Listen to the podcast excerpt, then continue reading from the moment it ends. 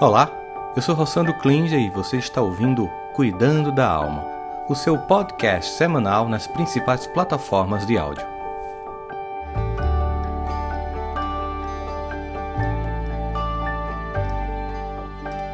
Bom dia, boa tarde ou boa noite. Tem gente do Japão, tem gente da Europa, então a gente dá sempre bom dia, boa tarde, boa noite. A gente também não sabe se você está ao vivo ou se você vai ver isso depois. Seja muito bem-vindo ao nosso Cuidando da Alma, nosso videocast, podcast. Aqui nós falamos sobre vida emocional, desenvolvimento pessoal e espiritualidade. Se você gosta de conteúdos como esse, quero te convidar a se tornar membro do nosso canal e convidar outras pessoas que você acredita também que podem se beneficiar com esse conteúdo para conhecer nosso canal. Então convida a gente, coloca o link no grupo da família, chama a galera para a gente falar um pouquinho sobre esse tema hoje da maternidade, que é super interessante. Conte-me sobre sua mãe. Existe um certo estereótipo equivocado de que a terapia é simplesmente um processo de uma certa arqueologia psíquica que envolve a escavação do passado, com o objetivo de encontrar alguém para culpar. Geralmente quem? Ela, a mãe. Seja da mãe excessivamente sufocante, a mãe narcisista, fria, rejeitadora, que dá mensagens contraditórias sobre a criação dos filhos. Sobre as mães, muitas vezes só vemos cobrança e muita culpa. E como se a pergunta, é como se essa pergunta que costumeiramente é feita, fale-me sobre sua mãe, sempre parecesse dizer algo como: conte-me como foi que sua mãe ferrou com você. É assim que as pessoas têm essa sensação. Uma coisa que percebi como terapeuta é que a maioria das mães está fazendo o seu melhor, o melhor que pode, no entanto, às vezes elas precisam fazer um trabalho ainda melhor e não tem apoio para que isso aconteça. Por isso, quando alguém vem para mim hoje, não atendo mais, mas as pessoas conversam comigo nas palestras, pelas redes sociais, enfim, e fala da mãe, dos impactos que a mãe causou na própria vida, eu falo, fala-me sobre sua mãe, mas eu não quero menosprezá-la, eu quero realmente saber mais sobre a sua mãe, as dores dessa mulher, as lutas, os lutos, o que ela enfrentou, essa mãe possível, não a mãe idealizada que nós gostaríamos de ter. Muitas vezes, abrir a porta para a empatia, a aceitação, pode gerar mais espaço para crescimento do que para culpa. E esse é o tema do nosso Cuidando da, da Alma de hoje. E aí, a culpa é da mãe? Bom, antes de a gente começar, se inscreve para quem está no YouTube no canal, curte, compartilha, comenta coisas que você quer que fique aí registrado debaixo dessa nossa live, para que a gente possa entender como está chegando no coração de vocês. Nós temos o apoio, o suporte para fazer o Cuidando da Alma da Educa 21. Educa 21 é uma solução completa para escolas que inclui desenvolvimento das competências socioemocionais para as crianças e adolescentes, o letramento digital, que é exatamente a forma como família e alunos devem viver o mundo da internet seus desafios, uma academia de gestão para pais e educadores e de educação parental, tudo numa única solução. Siga arroba sejaeduca21 e se você quiser, você entra em contato agora, mandando uma mensagem para o nosso WhatsApp 011 93 266 7774, mais uma vez, 011 93 266 7774. Nossa equipe em São Paulo vai entrar em contato com você, com a sua escola, para que a gente possa chegar com a melhor solução socioemocional que temos. Mas vamos ao nosso tempo. Privação materna, mãe superprotetora, mãe narcisista, a lista não para por aí. A história de culpar a mãe tem fortes raízes no passado e continua no presente, engana até muitos, mas muitos profissionais de saúde mental. Como resultado de tudo isso, ocorre uma profunda e injusta culpabilização da mãe. Bom, se até muitos profissionais de saúde mental culpam as mães, o senso comum faz o mesmo, legitimando uma culpa que não atinge as mulheres apenas, que também se torna reféns dessa culpa e também atinge maridos, pais e filhos. O mesmo aconteceu com a ênfase obsessiva dos teóricos sobre a importância do vínculo mãe-filho nos poucos dias de nascimento, nos primeiros minutos após o nascimento. Em várias revisões feitas por vários pesquisadores sobre temas e vários artigos científicos feitos sobre a responsabilização das mães, perceberam que quase uma centena de diferentes transtornos psicológicos eram atribuídos à mãe na relação com o filho, desde agarofobia, incêndio criminoso, hiperatividade, esquizofrenia e por aí vai. Pasmem vocês, até de esquizofrenia alguns artigos no passado, obviamente, tem mudado, culpou a mãe por que acontecia com os filhos. Também é interessante notar que, além de muitos artigos que ainda bem estão sendo revisados, muita mudança está acontecendo, Nenhuma mãe solteira, muitos dos artigos do passado, olha só, nenhuma mãe solteira foi descrita como emocionalmente saudável, embora alguns pais fossem descritos como suficientes. E nenhuma mãe, é, relação vínculo mãe-filho, foi considerada saudável, embora os pais tenham sido descritos como ideais. Você percebe aí algum problema nessas pesquisas que eram feitas no passado? Em relação aos pais, os pesquisadores perguntavam apenas a idade e a ocupação. Já em relação às mães, havia um escaneamento emocional e quase sempre considerando todas elas essencialmente doentes. Esse recorte de mãe e da maternidade patogênica dos artigos antigos não é apenas completamente questionável, mas ainda bem que a ciência tem como objetivo em seu paradigma revisar o que ela mesma produz para aperfeiçoar. Esses artigos não são apenas questionáveis, mas também socialmente destrutivos.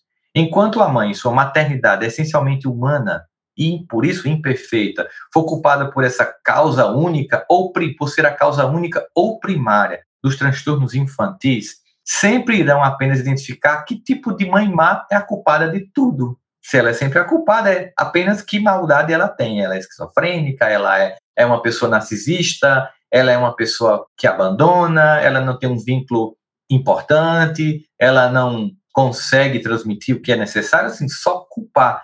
Isso prejudica não apenas mães e filhos, mas também os pais de um modo geral, porque quando a gente espera muito pouco calor humano e humanidade, o envolvimento deles, supondo que cuidar e educar os filhos não seja coisa de homem, e também é. Culpar a mãe não prejudica apenas a sociedade, prejudica também os profissionais de saúde mental, impedindo que tenham um olhar mais claro sobre a gama total das causas de infelicidade e dos problemas psicológicos que podem surgir numa criança.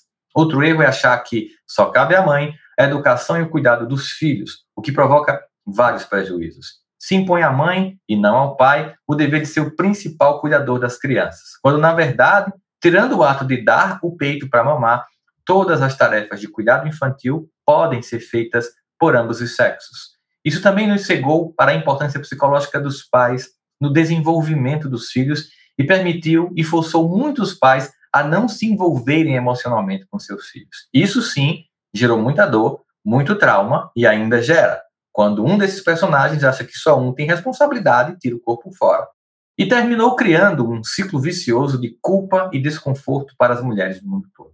Mas você deve estar perguntando por que até hoje tantos profissionais de saúde mental, mesmo sabendo disso, mesmo lendo artigos científicos, ou pelo menos aqueles que se atualizam, que leem, que vão para congresso, que compram novos livros mostrando como evoluiu todas as pesquisas sobre a maternidade e o impacto disso na vida dos filhos, por que, que eles ainda assim cometem erros? Bem, quem é que leva o filho para o consultório dos profissionais de saúde de um modo geral?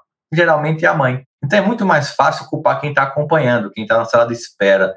Mas é claro, isso está mudando. Mas é claro que eu não iria falar sobre esse tema só. É óbvio que eu, como psicólogo, posso falar sobre maternidade a partir dessa perspectiva, mas nada como uma mãe. Uma mãe que eu admiro como mulher, como ser humano, como profissional, como esposa, que está hoje aqui. Eu vou farei o Cuidando da Alma com uma convidada para me ajudar nessa manhã, como mãe, filha e profissional, eu convido um ser humano chamado Daniela Migliari, filha da Dona Elce e do seu Albano. Ela é mãe da Rafaela, dos gêmeos Noah e Tel, que eu tenho como sobrinho, e também esposa do meu querido amigo Márcio Migliari. Vem para cá, Dani, vamos falar um pouquinho sobre isso, que não é tão simples. Me ajuda, minha amiga, porque você é aquilo que eu não sou. Você é mulher, você é mãe, você é esse complexo que somente mulher pode ser. Fiz essa introdução só para a gente ter uma noção, Dani, de como o equívoco que se tem sobre a construção e a culpa da maternidade foi também construído pela ciência, o que é normal, os erros que se cometem na construção do saber sobre a maternidade. Bom dia, seja bem-vinda. Bom dia, Rossandro, bom dia a todos que estão aqui. Eu estou muito feliz de estar aqui nesse momento, justamente conversando sobre esse tema, né?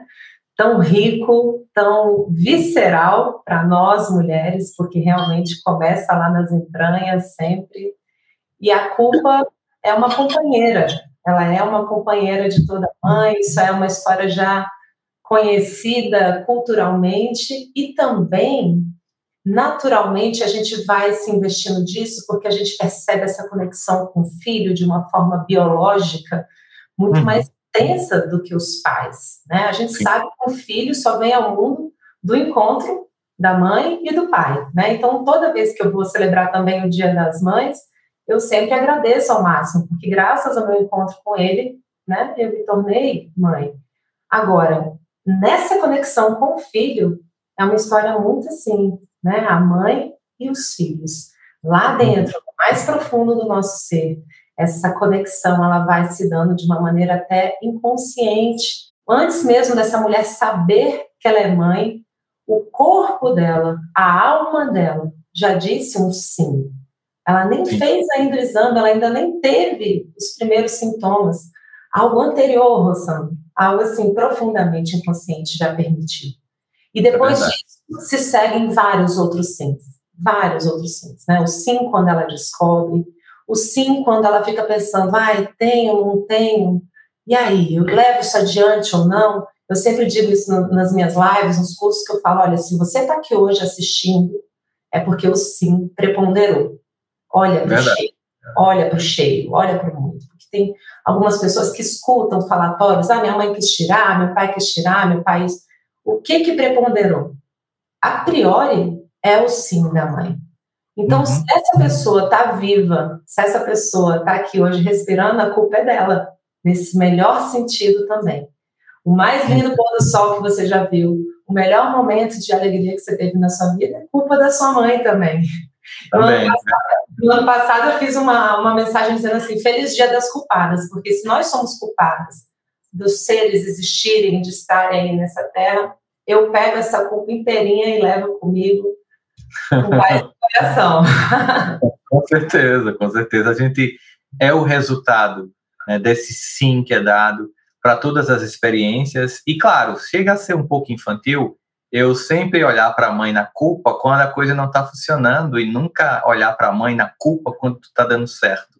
A mãe culpada do sucesso, a mãe culpada de estar tá vendo, como você muito bem é, tão poeticamente falou, um pôr do sol, conhecendo o, o meu amor da minha vida para construir também a minha família. Então, sem nenhuma romant, é, romantizar, porque existem, obviamente, pessoas que têm mais dificuldades de viver essa experiência da maternidade, também por uma geração que vem aí, né? Talvez a própria mãe dessa mãe não tenha conseguido entregar aquilo e fica-se essa cobrança.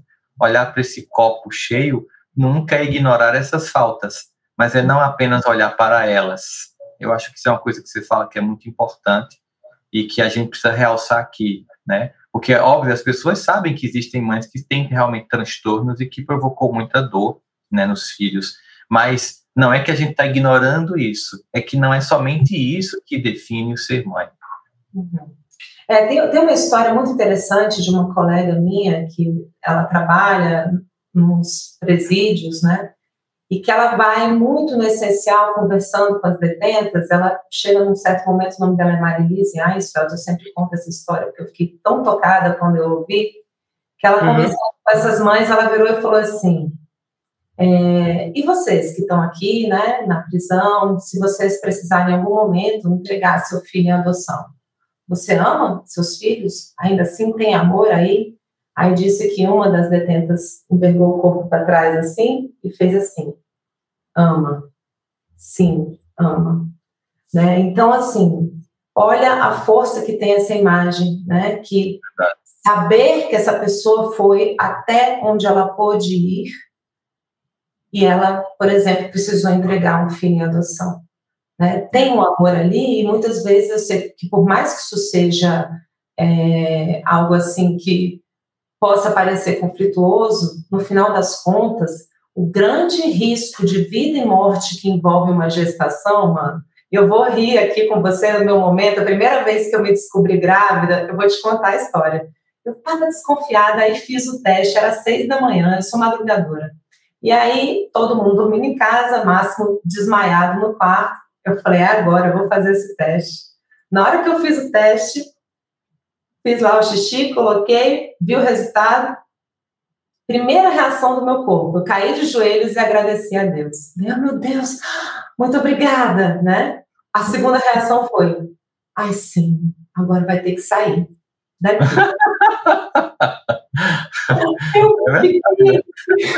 Nossa, mas assim, foi ato contínuo, mano, sabe? Eu agradeci em seguida, tipo, ixi, vai ter que sair, vai crescer e vai ter que sair, porque a gente precisa encarar os riscos no nosso corpo físico do que uhum. é passar por um parto, do que é passar por uma gravidez. Então, para a mulher, esse é um tema visceral, esse é um assunto de vida e morte. Para o companheiro uhum. também, né? Que a gente também precisa ver o companheiro, que ele também se ele perde essa esposa, se algo acontece com ela, com o filho, ele também tem uma grande perda, mas é a própria vida da mulher. Entende? Como essa culpa ela é tão entranhada por quê? Porque é estritamente ligada à criação do ser. Então, esse é um assunto intenso. Com certeza. Uma coisa que você falou que acho que realmente vale a gente ressaltar é muito comum a gente glamorizar a mãe que adota, esquecer a dor da mãe que entrega. É, a mãe que entrega, às vezes, por um profundo gesto de amor, porque percebe que a sua realidade, seu contexto, não daria condições que ela gostaria que esse filho, que essa filha tivesse para acontecer como pessoa. E uhum. sempre vem uma dor. E eu atendi várias mulheres, sabe, mana, que, que entregaram filhos para adoção e que já fazia tipo 40 anos e que não teve um dia que não se perguntou onde é que ela está, onde é que ele está, como é que ele está, será que está bem, o resto todo dia. Depois essa mulher, às vezes, a vida melhorou, ela conseguiu um relacionamento e ela conseguiu se casar e teve outros filhos, mas aquele filho ou aquela filha nunca saiu do radar. Então, é, é muito fácil a gente pegar só aqueles casos mais estereotipados, aquela mãe que coloca na lata do lixo, sabe? Que a mídia, obviamente, vai dar ênfase, mas existe muita dor dessa mãe que doa e que também é um gesto de amor, como essa detenta que fez esse movimento, assim, isso aqui, ó, não tem como isso aqui não ter tido amor, não ter tido esse, essa entrega visceral, como se falou, né? E também uma outra coisa, que é uma coisa que realmente a gente sabe, que é uma maternidade que vem depois, por exemplo, que é das madrastas, que tão, tão, é, são tão mal vistas, né? É, a, a, gente sempre vai para os estereótipos, né, para as historinhas, para os filmes e para as séries, e esquece a quantidade de pessoas que, às vezes, a mãe morreu e vem uma pessoa depois, ou é um segundo casamento do pai, essa pessoa vem, e muitas, muitas são pessoas amorosas, com o coração aberto para esse amor, né? Sim. Queria que você falasse um pouquinho sobre isso também. Sim, a gente sabe, né, que a mãe biológica, né, falando aí dos dois assuntos que você trouxe, tanto de adoção quanto de madrasta, é simplesmente a gente saber que cada um tem seu lugar. E, uhum. mano, quando a gente ocupa o nosso lugar, a paz, ela flui. Ela fica, né? né? Então, o que acontece quando tem uma desordem, digamos assim, é quando, por exemplo, uma mãe e um pai adotam uma criança e não nutrem um olhar de profundo respeito para a história da mãe e do pai biológico, que uhum. vieram antes.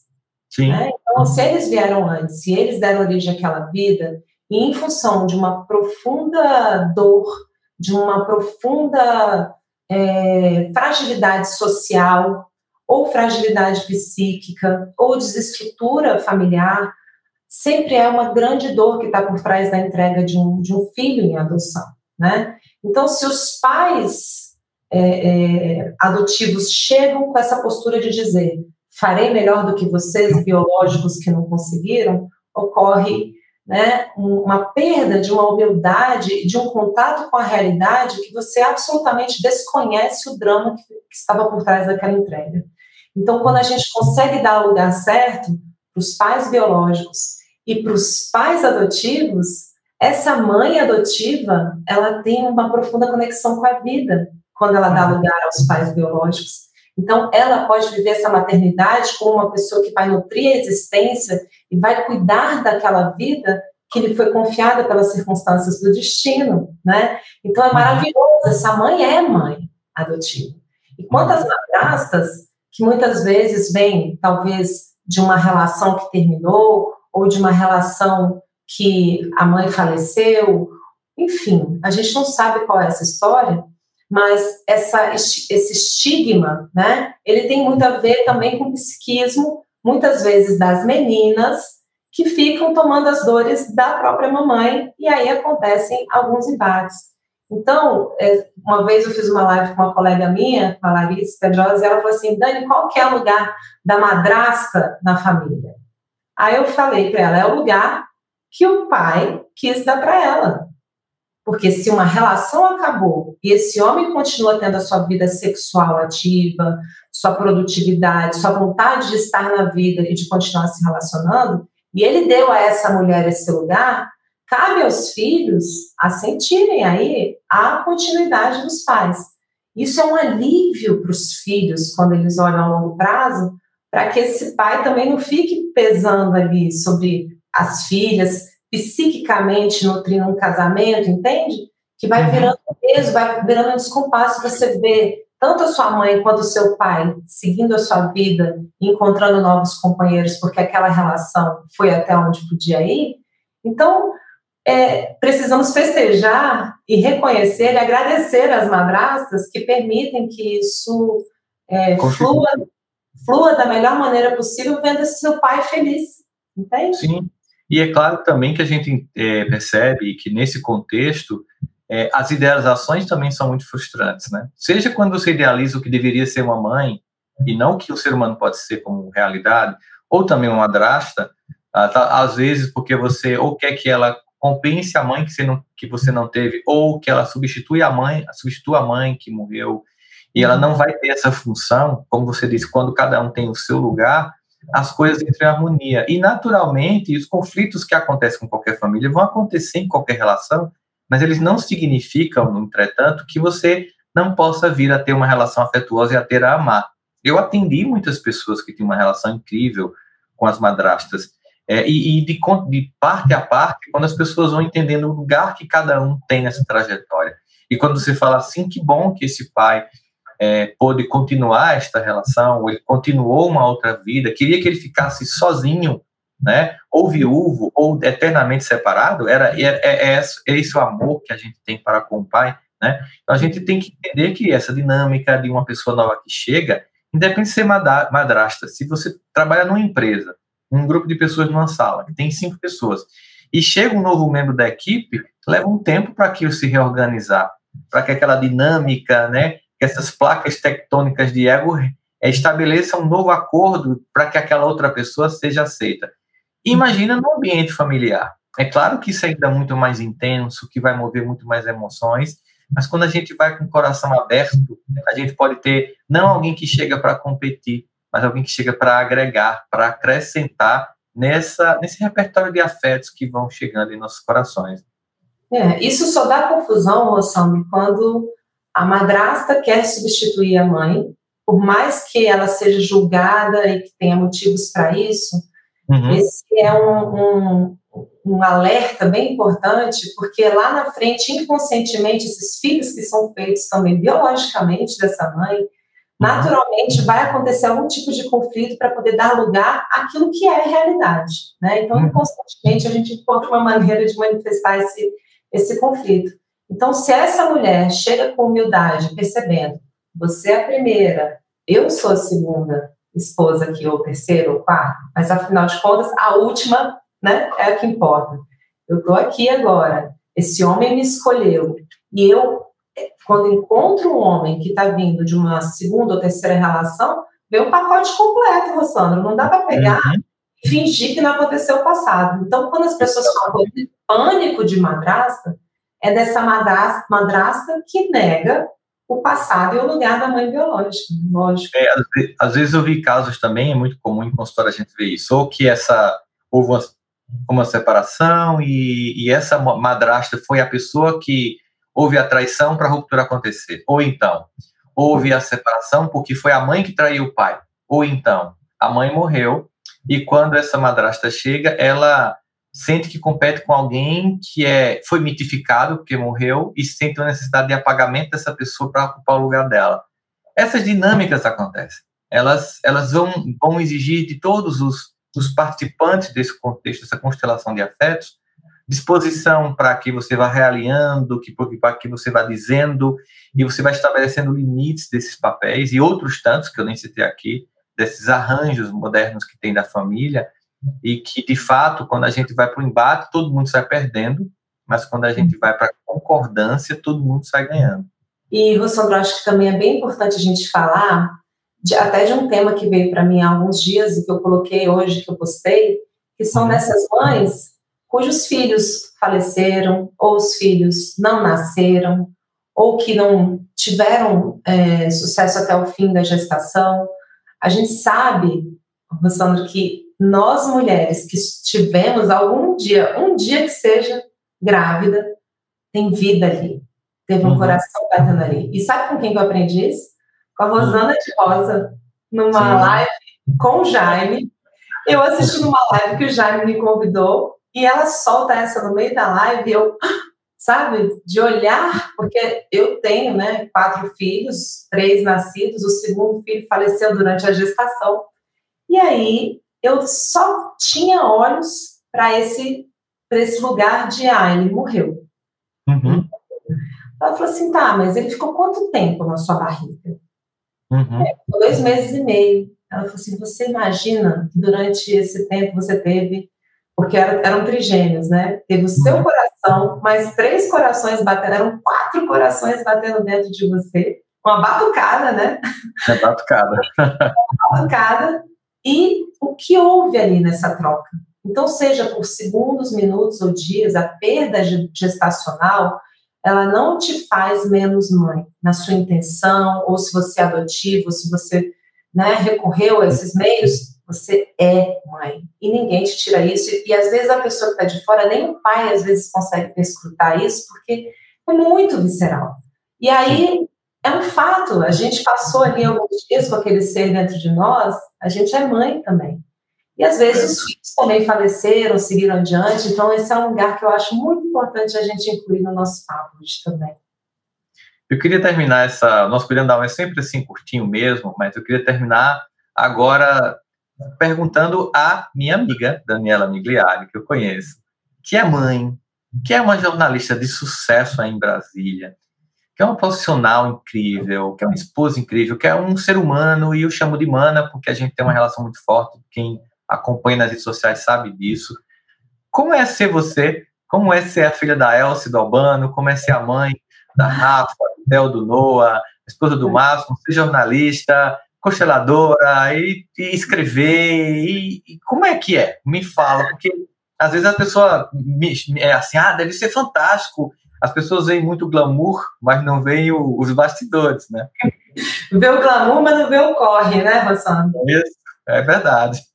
Rapaz, é, é, confuso, é intenso, é caótico. A gente é, cai e levanta todos os dias, né? Como eu te falei, eu primeiro agradeci, depois eu estava em pânico. Essa coisa, né? A gente ser mulher, a gente tá no trabalho, pensando no menino no colégio, é, é uma coisa impressionante essa mãe, né? Com uhum. mil e um tentáculos e, e precisa equilibrar e lidar. Então, assim, é, é algo que não vem naturalmente para todas. Quando nasce o neném, que você está ali na maternidade, que vem aquele bebê, tem muito tabu de falar disso. Mas o uhum. amor, como você mesmo disse, é um sentimento sofisticado e ele cresce aos poucos, e a gente também vai crescendo. Porque quando nasce um filho, nasce também uma mãe e um pai. E isso é uhum. é algo que vai se desenvolvendo com o tempo. Né? E a gente traz nessa relação os conflitos que a gente viveu lá atrás também né? Então, aquilo também se projeta na relação do casamento, na relação com os filhos, e aí vem a bênção do tempo, vem a bênção do dia a dia. A primeira coisa que acontece, Rossandra, é uma desculpabilização da nossa própria mãe quando a gente vira mãe. Ah, agora gente... eu entendo o que ela dizia, agora eu entendo o que ela passou, né? Isso. Você fala, meu Deus, mas era esse amor todo? Meu Deus, mas era esse peso todo? Meu Deus, mas era difícil assim. Nossa mãe, eu estava aqui do alto da minha fala. A culpa é da mãe, né? A gente, quando está adolescente, revoltado com a mãe. Até que vem uma fase você fala assim: não, a culpa é da mãe e do pai. Eu só existo porque tem os dois, né? Aí depois vem uma outra fase que você vira mãe e fica. Nossa, gente, a culpa é da mãe, é minha também. é minha também. Até que você vai se percebendo, Rossandra, a bênção de sermos seres humanos comuns, imperfeitos, a caminho, humildes em aprendizado. E se eu sou assim, minha mãe também é. Meu uhum. pai também é, meus filhos também são, também vão cair, também vão errar. Então, quando a gente se depara com a humanidade e com a humildade de ser aprendiz, a gente se é, dulcifica, é como se a gente, aquilo que você falou, né, o amor cobre uma multidão de pecados, porque você percebe que todo jogo de autoacusação, ele cai por terra diante da grandeza de eu estar viva, né? Uhum. E aí você vai olhando para a mãe, tipo, ei, o que, que eu reclamava mesmo? Não, é assim, mano, a gente vai, a maternidade vai humanizando a gente, foi isso que ela fez comigo. Que coisa boa. Ana, eu queria te agradecer, tá? Você sabe quanto eu admiro você como pessoa, como profissional, tudo que você entrega para a vida, né? O que você escreve, o que você posta, o seu livro Abraça a Sombra, que está aqui, para todo mundo que está aqui, ó, quiser ler esse livro fantástico. Ele também está em inglês na Amazon pra, por e-book, tá? Sim. Ele também está em audiobook e ele também está em também, obviamente, livro físico. Olha aí, ó, também tem um novo livro que o Ravi lançou. Que é o, que é o Abraço à Sombra para crianças. Para crianças. Tá? Que é para crianças também, a nossa criança interna também, né? Exatamente. Queria te agradecer, viu, por estar aqui com a gente hoje, nesse Dia das Mães, dando um pouquinho do espaço do seu tempo com a família, que você vai sair agora para ter um encontro lindo com eles mas dê um pouco desse espaço para falar aqui para todas as mães, pais e famílias que estão aqui nos acompanhando nesse Cuidando da Alma especial de hoje. Grata, Rossandro. Um beijo enorme aí para você, para Janine, para sua mãe maravilhosa, para o seu pai maravilhoso que te deram a vida. Eu só agradeço a Deus pela nossa amizade, por todo o apoio que você me deu, porque se eu estou aqui falando, escrevendo, porque Teve um mano aí que me deu um monte de empurrão lá atrás, porque eu era empacada, né, tímida. E, e, graças a isso, toda vez que você me chama para lá, eu, eu eita, dia das mães, tá bom, eu vou. 40 minutos só, tá? a pressão na cozinha tá grande. Mas, bom, gratidão pelo convite, que é sempre uma, uma bênção estar do seu lado, viu? Igual, mana. Minha gente, Estão vendo, né? Presente para vocês. Dani é um presente para quem escuta, para quem ouve, para quem convive. Eu queria compartilhar um pouquinho como presente de das mães essa super mãe que ela é, uma mãe humana, como vocês viram, que se desespera, uma mãe completamente normal, que não glamoriza e que fala a verdade. É por isso que eu admiro tanto tudo que ela faz. Um beijo no coração de cada um de vocês, de cada um de vocês, as mães que estão com saudade, os filhos que estão com saudade das mães, a gente nunca apaga essas pessoas da nossa vida, somos todos conectados eternamente a essas criaturas, de forma que a gente vai estar sempre junto aqui. Até domingo que vem, o nosso próximo Cuidando da Alma. Uma alegria estar com vocês. Feliz Dia das Mães para todas, as que inclusive desejam, as que já tiveram, as que não conseguiram, as que são todas, como o Dani falou, são mães. Um beijo no coração. Espero que você tenha gostado do nosso podcast de hoje. Este conteúdo é transmitido ao vivo todos os domingos às 10 da manhã pelo meu canal do YouTube. Trouxemos este conteúdo para as plataformas de áudio para que você possa continuar cuidando da alma durante a semana.